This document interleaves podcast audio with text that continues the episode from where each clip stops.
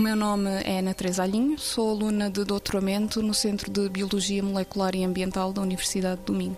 No momento estou a trabalhar no projeto Flowercast, que é uma colaboração entre três universidades portuguesas, a Universidade do Minho, a Universidade de Trás-os-Montes e Alto Douro e também o Instituto Superior de Agronomia.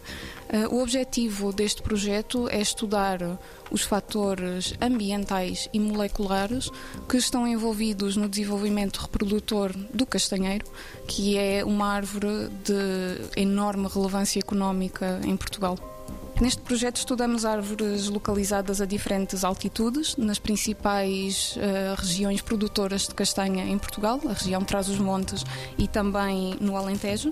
Nós uh, recolhemos material biológico desses castanheiros durante vários anos consecutivos e analisamos os genes que estão envolvidos em vários eventos chaves. Uh, no um, ciclo anual do castanheiro, como é o caso da quebra da dormência na primavera, na floração que se dá entre a primavera e o verão e também depois na retoma da dormência uh, no outono.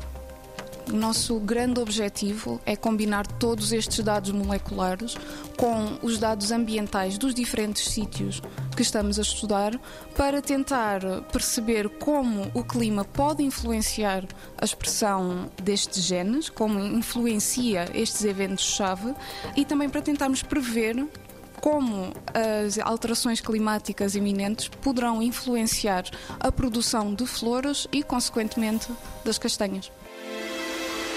90 Segundos de Ciência é uma produção conjunta Antena 1, ITQB e FCSH da Universidade Nova de Lisboa, com o apoio da Nova Artis.